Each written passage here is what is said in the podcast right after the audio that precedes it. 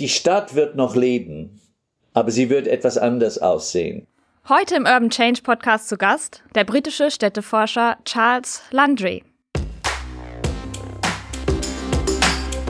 Urban Change, der Podcast für Stadt, Land und Zukunft. Herzlich willkommen zum Urban Change Podcast. Im ersten Teil des Podcasts spreche ich mit dem Städteforscher Charles Landry über die Zukunft der Städte. Im zweiten Teil des Podcasts hören Sie Julian Petrin. Er ist Urbanist und diskutiert die Frage Peak City. Welche Städte dieser Welt gehen eigentlich vorbildlich mit den Herausforderungen des Städtebooms um? Er nimmt sie mit unter anderem nach Singapur, Paris und Kopenhagen. Seien Sie gespannt auf den Urban Change und lassen Sie sich inspirieren. In dieser Reihe suchen wir nach neuen Ideen für das Leben in der Stadt und auf dem Land, offline und digital. Wir sprechen mit Städteplanern, mit Unternehmerinnen, mit Gründern, mit Forscherinnen, Menschen, die unbedingt in der Stadt leben wollen und jene, die es aufs Land zieht. Wie verändert die Corona-Pandemie das Leben in den Städten? Bekommt das Land eine neue Bedeutung? Wohin führt uns die große Transformation aus Digitalisierung, Corona-Krise und Klimawandel? Wie verändert sie unser Leben in der Stadt und auf dem Land? Diesen Fragen gehen wir im Urban Change Podcast auf den Grund. Dieser Podcast ist ein Projekt des Bucerius Labs der Zeitstiftung. Er wird unterstützt von der Urban Change Academy. Mein Name ist Katharina Heckendorf, ich bin Wirtschaftsjournalistin und schreibe unter anderem für die Zeit. Ich selbst stamme aus einem kleinen Dorf in Nordhessen und als Kind habe ich viel Zeit auf dem Bauernhof meiner Oma verbracht, zwischen Kühen und Schafen. Das alles hat sich in meiner Jugend viel, viel zu eng angefühlt und ich wollte nur noch weg. Ich war in Lyon, in Köln und jetzt lebe ich seit vielen Jahren in Hamburg. Doch so schön diese Stadt ist, ich muss zugeben, in der letzten Zeit fand ich sie vor allen Dingen eng, laut und teuer. Und das Schlimmste ist, man ist nie alleine. Wenn mal gutes Wetter ist, kriechen gefühlt alle Menschen aus ihren Wohnungen und radeln an exakt denselben See oder treffen sich in den gleichen Cafés zum Frühstücken. Und so ist auch Hamburg plötzlich eng. Das höre ich im Moment übrigens öfter. Viele meiner Freundinnen und Freunde haben den Wunsch nach mehr Platz. Ich frage mich, lässt sich auch auf dem Land ein urbanes Leben führen, nur ohne die Enge der Stadt? Und wenn ja, wie könnten wir das mit unseren Berufen vereinbaren?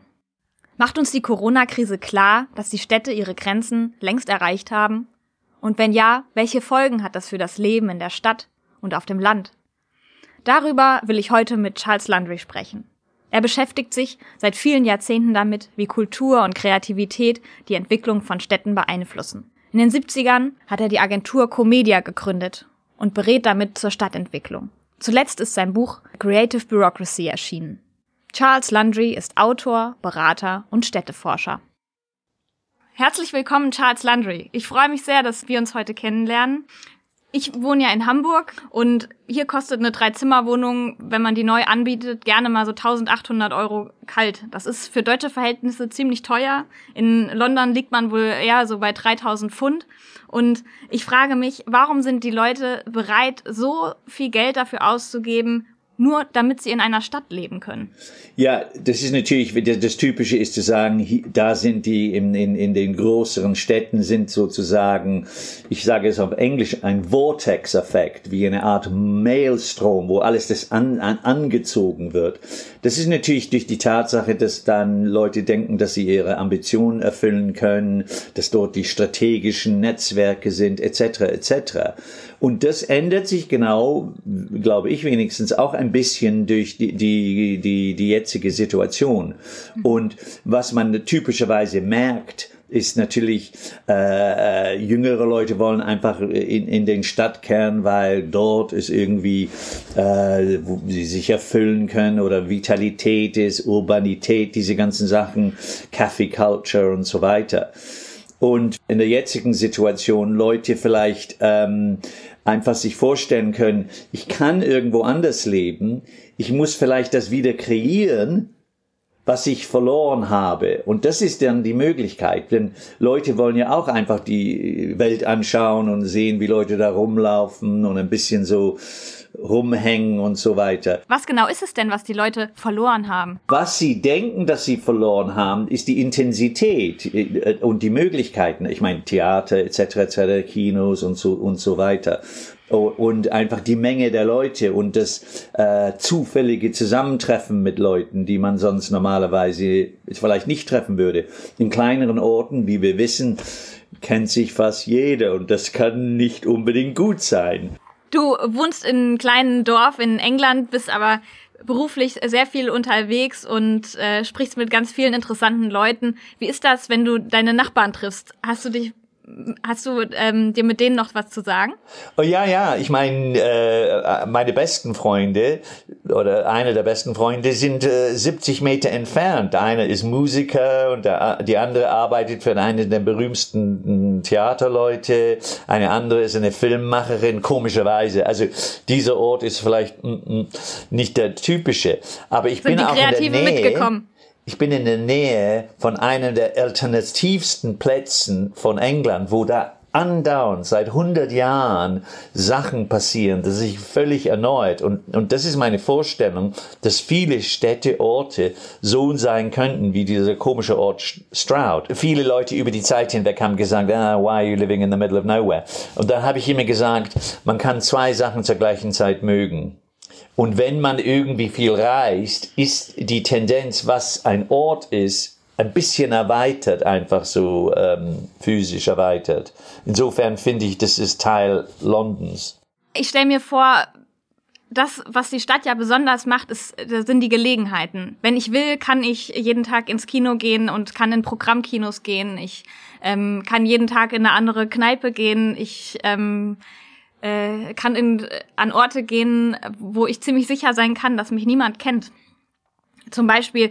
Ähm, und ähm, viele von den Dingen, glaube ich, die die Leute irgendwann mal in die Stadt gelockt haben, die kann man jetzt nicht mehr so richtig ausleben, weil es gibt nicht mehr so viele Konzerte, es ist alles nur noch unter ganz strengen Regeln. Man kann es nicht direkt ausleben, aber wir kommen zu diesem Punkt der Menge. Mhm. Es wird äh, äh, Vorstellungen geben und so weiter und Events und so weiter, die einfach kleiner sind. Die sind natürlich meiner Meinung nach, werden sie auch mehr in den, nicht Vororten, aber den Randstädten passieren. Aber das ist ein anderes Thema, das wir besprechen können. Also die ähm, Leute kommen weiter. Die, die kommen äh, weiter. Ich meine, es wird sich verringert und es verringert sich. Das, das weiß ich. Und das ist ein wirkliches Problem. Und ich bin natürlich kein Prophet, der alles so, so vorhersagen kann. Ich kann nur Tendenzen sehen, wie wir alle. Ähm, äh, wir werden, glaube ich, weil sich, weil diese Bedürfnisse so stark sind, werden wir Arten und Formen erfinden, wo das dann irgendwie substituiert äh, mhm. habe ich das Gefühl. Mhm. Und weil wir in, in, inmitten vom Sturm sind, vom Au im Auge des Sturmes, ist es sehr schwierig, diese ganzen Sachen ganz klar zu sehen. Ich habe komischerweise am Wochenende in Italien eine Ausstellung in Sizilien geöffnet äh, und ein und das hatten wir schon vorbereitet vor der Pandemie. Und dann habe ich gedacht, ah, mein Gott. Ah, ah, ah, ah. Und dann haben wir einen Raum aufgebaut, wo wir mehr oder weniger gesagt haben, äh, alles verändert sich, aber viele Sachen werden sich nicht ändern. Und da hatte ich fünf Themen. Und die, äh, wenn ich sie beschreiben darf. Und ja, das gerne. erste Ta äh, Thema nach Tausenden von Gesprächen mit Leuten war, und das erste war, wir brauchen einen Ort der Verankerung und der Originalität, sagen wir mal. In anderen Worten, where do I belong? Wo gehöre ich hin? Wo, wo ist meine Identität in einer Stadt? Und das ist ja immer noch der Fall. Leute wollen immer noch irgendwo hingehören. Das zweite Thema war ähm, äh, Orte der Verbindung und der Kommunikation. Natürlich brauchen wir immer noch äh, Verbindung je, äh, mehr als je und man wird vielleicht physisch ein bisschen entfernt sein, aber sozialerweise will man ganz eng. Und das hat man gesehen, wie natürlich diese ganzen Konzerte auf dem Internet waren und so weiter, wo Leute in verschiedenen Orten irgendwie einen gemeinsamen Song gesungen haben.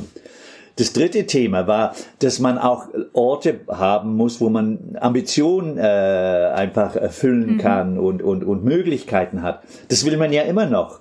Mhm. Das Einzige, was sich verändert, sind die, vielleicht die Prioritäten und der vierte, das vierte Thema, was wichtiger als je ist, äh, ist das Or Orte der, sagen wir, der Pflege oder der, nicht Ernährung, aber Wellbeing würde man sagen, mhm. des Wohlergehens. Mhm. Wir brauchen ja immer noch Orte des Wohlergehens.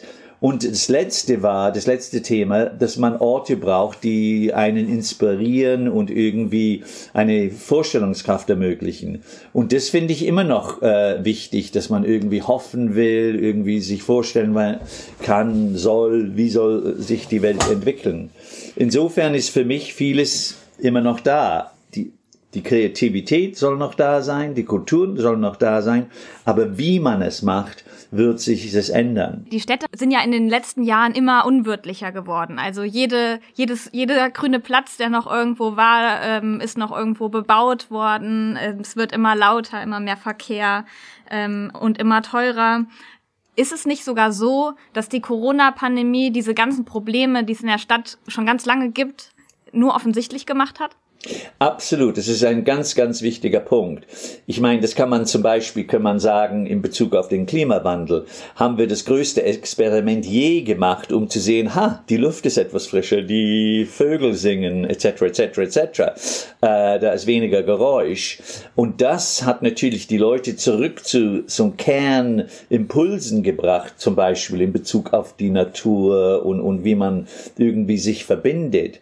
Und äh, in gewisse Weise waren diese, diese äh, Verschnelligung, kann man das sagen, der, der, äh, der Acceleration, die wir sahen in den letzten 15 Jahren, dass wirklich die Städte so aufgepumpt hat, dass es eigentlich sehr unangenehm war ist es eigentlich dieses Slowdown. Viele Leute haben äh, einfach gesagt, from Lockdown to Slowdown. Und Slowdown etwas langsamer zu sein, bedeutet nicht unbedingt langweilig. Langsam bedeutet nicht unbedingt langweilig. Aber es äh, zwingt uns einfach durchzudenken, wie wir die Sachen, die uns fehlen, wieder erneuern und äh, wieder mhm. erfinden. Mhm. Bei vielen Leuten ähm, wurde durch die Krise auch der Wunsch geweckt, äh, zu sagen, ähm, ja, uns wir haben eigentlich mehr Lust auf Weite und Freiheit. Die Zeitstiftung hat da ähm, mit dem Meinungsforschungsinstitut CIVEY ähm, eine Umfrage gemacht, die repräsentativ war. Und da haben 35 Prozent der Menschen gesagt, äh, die in der Stadt leben, dass sie lieber auf dem Land wohnen würden. Und ungefähr ein Drittel von diesen Leuten ähm, hatte diesen Wunsch nicht vor Corona.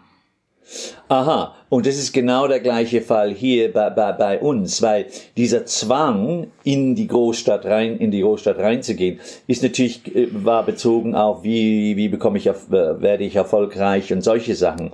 Aber jetzt, wiederum die digitale Wende, hilft uns zu sehen, dass man immer noch irgendwie diese Beziehung ha haben kann mit der Stadt, die ist vielleicht nur dreimal in der Woche anstatt fünfmal in der Woche. Und wenn man einfach sagt, okay, auf dem Land momentan noch, ist es oft ein bisschen billiger, nicht überall, aber oft. Äh, und dann hat man irgendwie ein bisschen Grün und so weiter. Dann sa sagen die Leute, okay, ich arbeite nur zwei Tage in der Woche in der Stadt, da kann ich 100 Kilometer entfernt äh, sein. Das macht mir nichts aus, da zwei, drei Tage da reinzufahren und kann man dann eine andere Art von Leben da, wo engere Verbindung ist mit der Natur, äh, wiederum aufbauen. Mhm. Und da ist, kommt es natürlich auf die Demografie an. Es sind natürlich jüngere Familien, ne, drei Kinder. Oh, oh, mein Gott, die Wird laufen eng. da rum in einer Wohnung am vierten Stock. Ah, das kann ich nicht aushalten. Und die Nachbarn schreiben böse Briefe. Ja, exactly. Ich meine, viele Leute haben einfach gemerkt, dass, puh, es ist, wenn man nicht rausgehen kann, einfach rum, wenn es nicht Freiplätze gibt und so weiter, dann ist die Lebensqualität natürlich niedriger. Also die Städte kommen jetzt an ihre Grenzen, oder? Also wird es weiterhin Leute geben, die bereit sind, so viel Geld dafür auszugeben, in den Städten zu wohnen und die Bevölkerungszahlen in den Städten werden trotzdem steigen? Oder wie muss ich das jetzt verstehen? Ich glaube vielleicht, ich meine, weil das, die Bevölkerung wächst, äh, im Allgemeinen in der Welt. Ich weiß, es mehr in Afrika ist als in Japan. Äh, Japan ähm, äh, wird die die die de, de, die Stadt wird noch leben, aber sie wird etwas anders aussehen. Ich meine, vielleicht hat man ganz äh, äh andere äh, Nutzungsmischungen äh, zum Beispiel.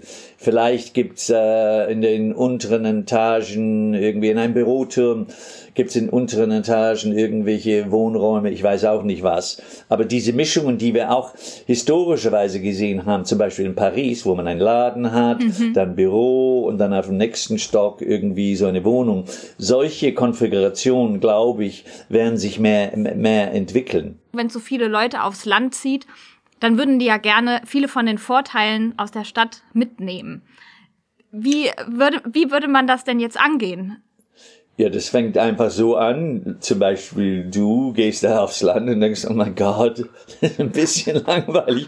Okay, ich habe ein paar Freunde, kreieren wir irgendwas irgendwie. Ich weiß auch nicht, ich, ich sage Kaffee, aber nur als so, mhm. als, als so als. Aber meine Ding. Freunde müsste ich ja auch erstmal alle überzeugen aus Berlin und äh, Frankfurt. Die werden mit, schon, mit mir Ich glaube, die, viele werden schon rausgehen. Ähm, ich meine, ich will nicht sagen, dass es wunderbar ist, aber es ist eine gewisse Ausgeglichenheit dann passiert zwischen den größeren Ankerpunkten in der Stadt und diesen, sagen wir, Vororten, Vorstädten. Äh, und da sind natürlich kreative Leute, die teilweise da rausziehen und die wollen dann natürlich genauso wie sie in der Großstadt irgendwas gemacht haben, sagen sie, okay, hier ist eine Möglichkeit, hier kann ich was probieren. Vielleicht ist es auch billiger, was äh, ein bisschen zu e-, Experimente zu machen. Mhm. Ich meine, es kommt darauf an, was sind die ganz tiefen äh, Dränge, kann man sagen fast, die Leute erfüllen wollen. Und wenn mhm. die, die existieren, ja, die irgendwie sozial zusammenkommen, irgendwelche, nicht unbedingt, nicht unbedingt eine Party zu haben, aber irgendwie einfach in, in, in Spanisch sagt man sobremesa, eine, eine, eine Idee einfach des Essens gemeinsam in einem Ort, das neutral ist und wo man ein bisschen ach, sich entspannen kann. Nicht unbedingt in einem Einzelhaus in, im Nirgendwo. Wenn ich jetzt auf dem Land äh, eine Party feiern wollte, da kommen da nur Leute mit Rollatoren. Ja, also, vielleicht. Wie, wie, wie kann man das schaffen, äh, dass diese ähm, Assets aus der Stadt ähm, auch auf dem Land zugänglich werden? Also äh, zugänglich, ja, ich meine, natürlich kommt es dann drauf auf, auf, auf, also wenn man sagt ländlich, meinen wir einen kleinen Ort ja, oder einfach so? ländlich, einfach ein Haus im Nirgendwo. Das ist natürlich dann schwierig, mhm. das Haus im Nirgendwo. Da müssen die halt mit Roller und Micromobility da reinkommen. Ich meine, ich nehme an, dass sie immer noch mit einem Auto fahren wollen. Äh, aber ich stelle mir vor, dass ja, es gibt ja so viele äh, kleineren Städte, denen ein bisschen dieses, äh, die, diese Energie, die vielleicht diese neuen Menschen reinbringen, ist vielleicht genau das, was nötig ist. Vielleicht die brauchen es, das wissen wir ja. Also bis zum jetzigen Punkt gingen so viele dieser kleinen Städte irgendwie so in, ich weiß nicht, wie man das ausdrücken würde, einfach sind einfach, oh, haben sich verlangsamt und da ist nichts da. Wahrscheinlich reicht's nicht, wenn ich und meine Freunde aufs Land gehen, sondern wir brauchen Infra ja, infrastrukturelle ähm, Voraussetzungen. Was wären denn so die Herausforderungen, die die Politik da in Sachen Regionalentwicklung angehen sollte? Ja, erstens müssen Sie die, Tendenzen sehen, die jetzt schon passieren. Zum Beispiel die Anfragen aufs Land zu gehen hier in England äh, bei den Immobilienmaklern äh, ist um ungefähr 300 Prozent gestiegen. Ja, okay. Dann das heißt dann natürlich, dass vielleicht äh, zum Beispiel der nationale Staat oder sowas im, im englischen Fall einfach neue Ressourcen reinpumpen muss in diese Gebiete, die dann neue äh, Infrastrukturen brauchen. Äh, und, und diese Wende ist ja die, die, die, die klare Sache, dass sie natürlich auch als Möglichkeit sehen soll. Mhm. Denn mhm. Ähm, es werden natürlich nicht die die Leute, die da hinzukommen, werden natürlich diese ländlichen Gebiete ändern. Und das wird natürlich nicht unbedingt Konflikte geben, aber genau? äh, es gibt dann natürlich dann, dann, dann Möglichkeiten. Und da heißt es zum Beispiel in Bezug auf äh, Transportinfrastruktur ist eines der größten Sachen, die, die, die man irgendwie, äh, irgendwie äh, anpacken muss. Die zweite hier fahren Sache, die meisten Leute, genau, hier fahren die meisten Leute ja immer noch Auto. Ja, exactly. Und deswegen irgendwie Regionaltransport wird dann eine ganz große Sache sein. Ähm, das andere ist dann zum, zum, Beispiel auch Business Development und solche Sachen. Da muss man natürlich dann auch investieren in, in äh, also Plätze, Orte, wo, wo das möglich ist. Und das heißt dann vielleicht einfach die die, wie, wie, wie ein kleiner Ort dann aussieht, wird dann wahrscheinlich anders. Währenddessen vielleicht nur ein paar Häuser und Geschäfte waren, werden dann natürlich dann Büros reinkommen. Und, also unter, Unternehmerinnen und Unternehmer dabei zu unterstützen, dass sie sagen, wir siedeln uns jetzt hier in dem äh, einen Dorf an. Ja, und denen zu unterstützen, irgendwie zu überleben. Und das heißt dann vielleicht eine Subvention, damit sie einfach den Anfang machen. Ich meine, mhm. Äh, der Hauptpunkt ist, dass in meiner, nach meiner Meinung werden jüngere Familien vielleicht, ich nehme das nur als Beispiel, äh, die äh, ins, ins Land gehen, die wollen dann natürlich dann die Möglichkeiten haben, dass da diese anderen Infrastrukturen, die sie in der Stadt sehen, auch dort haben. Mhm. Und das ist ein großer, das ist ein großer Job für, für für, die Behörden. Und Kinderbetreuung, Internet, was braucht es? Alles, die ganzen Infrastrukturen und so weiter, aber auch die mhm. Kapazitäten. Mhm. Denn eine Stadt, die irgendwie so quasi am Sterben ist, da sind oft dann die Kompetenten, ich will nicht unhöflich sein, sind vielleicht irgendwie rausgezogen und da muss man neue Kompetenzen reinbringen und das äh, Wissen und, und diese ganzen Sachen, die es wahrscheinlich nicht diesen, diesen kleineren Orten gibt.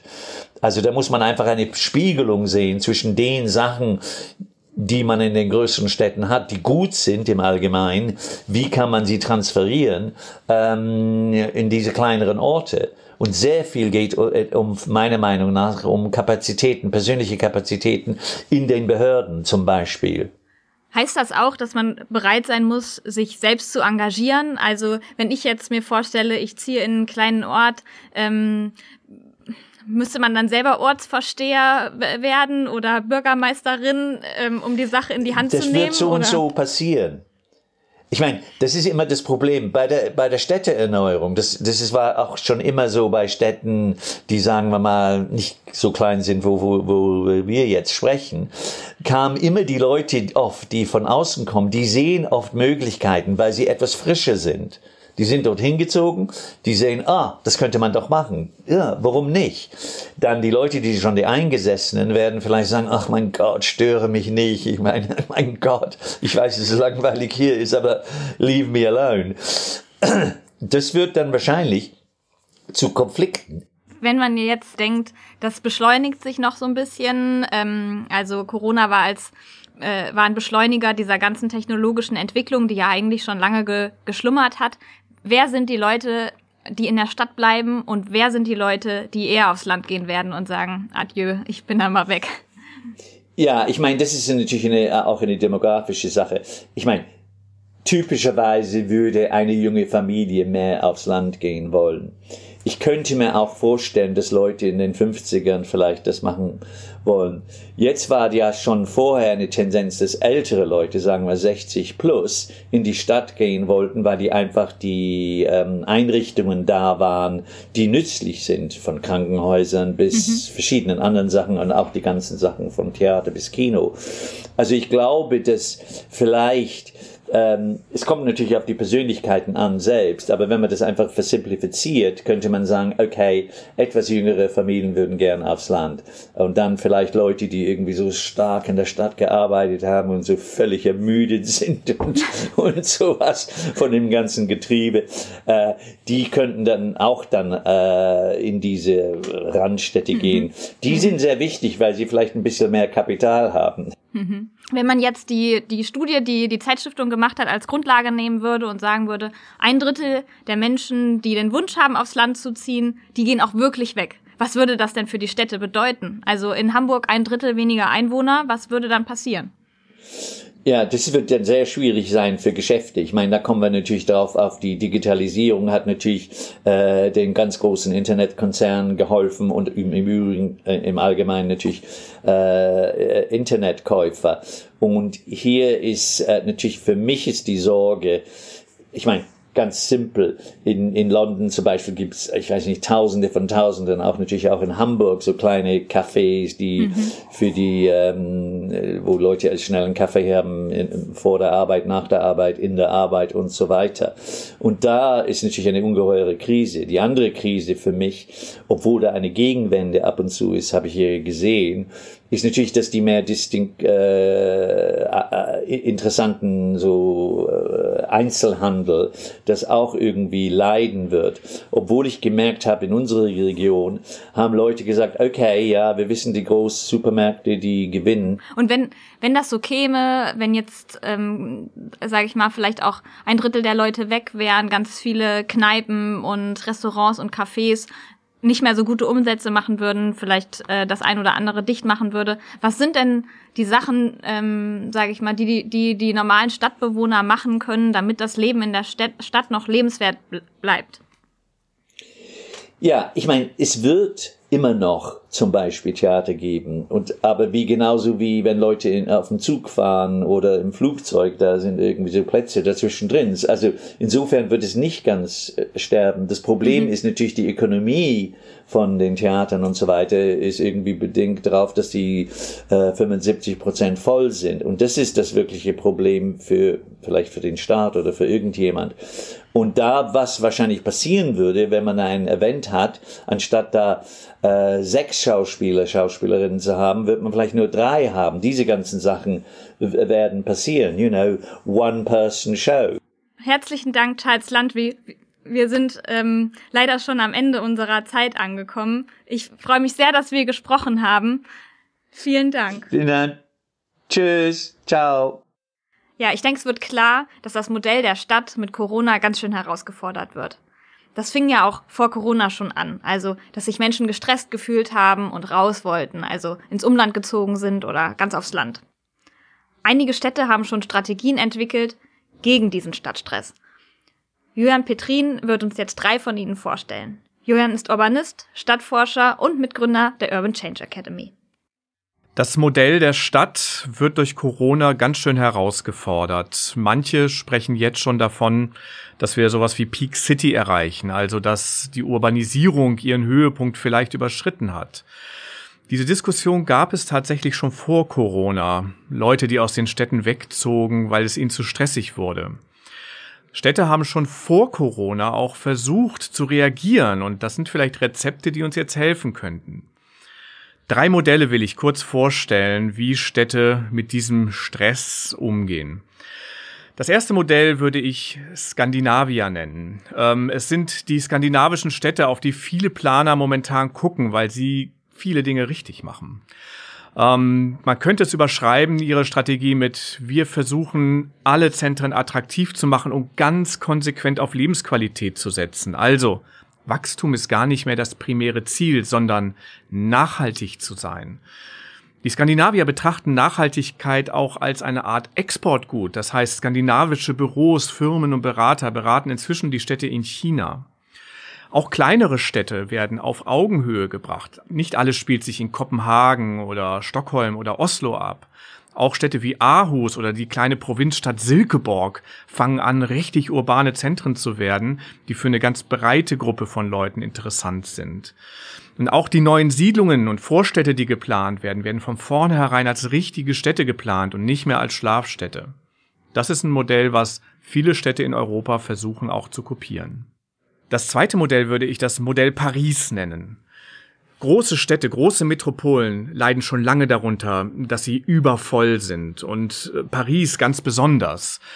Die Stadt hat sich vor einigen Jahren aufgemacht mit ihrer Strategie Grand Paris, sich, sich und das Umland komplett neu zusammenzudenken. Man könnte sagen, das ist eine alte Strategie, denn das gab es eigentlich in den 70ern schon mal. Stichwort Suburbanisierung. Nur heute sieht das ganz anders aus. Man spricht hier eher von einer Emanzipation der Peripherie. Es soll nicht mehr alleinig erstrebenswert sein, intramuros, also innerhalb des Autobahnrings von Paris zu wohnen, sondern auch eben in der Banlieue, wie sie bisher hieß. Dazu werden Tramlinien in der Banlieue gebaut, es werden Infrastrukturinvestitionen gemacht, es werden neue Wohnprojekte initiiert, die teilweise noch viel attraktiver sind als die in der Kernstadt. Es gibt sogar einen Blog, Enlarge oder Enlarge Your Paris, in dem gezeigt wird, welche kulturellen und welche anderen Attraktivitäten dieses Umland jetzt bietet, um Leute anzulocken. Die Idee ist vielleicht auch schon etwas älter. Letztlich greift sie auch ein bisschen zurück auf das, was die Gartenstädte vor etwa 120 Jahren auch versucht haben, nämlich das Leben außerhalb der damals auch schon überfüllten Kerne attraktiv zu machen, indem man wirklich attraktive Communities schafft. Vielen Dank, Julian. Liebe Zuhörerinnen und Zuhörer, das war die erste Folge des Urban Change Podcasts des Bucerius Labs der Zeitstiftung. Unterstützt wird diese Reihe von der Urban Change Academy. Schön, dass Sie dabei waren. Wenn es Ihnen gefallen hat, abonnieren Sie uns und empfehlen Sie uns weiter. Und wenn Sie mehr zum Thema Stadt und Land erfahren möchten, gehen Sie auf www.buceriuslab.de. Von dort finden Sie auch zu den anderen Podcasts der Zeitstiftung. In den kommenden Folgen weiten wir langsam unseren Blick, kommen über die Stadt, den Stadtrand, aufs Land und schauen uns dabei viele innovative Projekte, Theorien und Ideen an. Bis dahin, machen Sie es gut.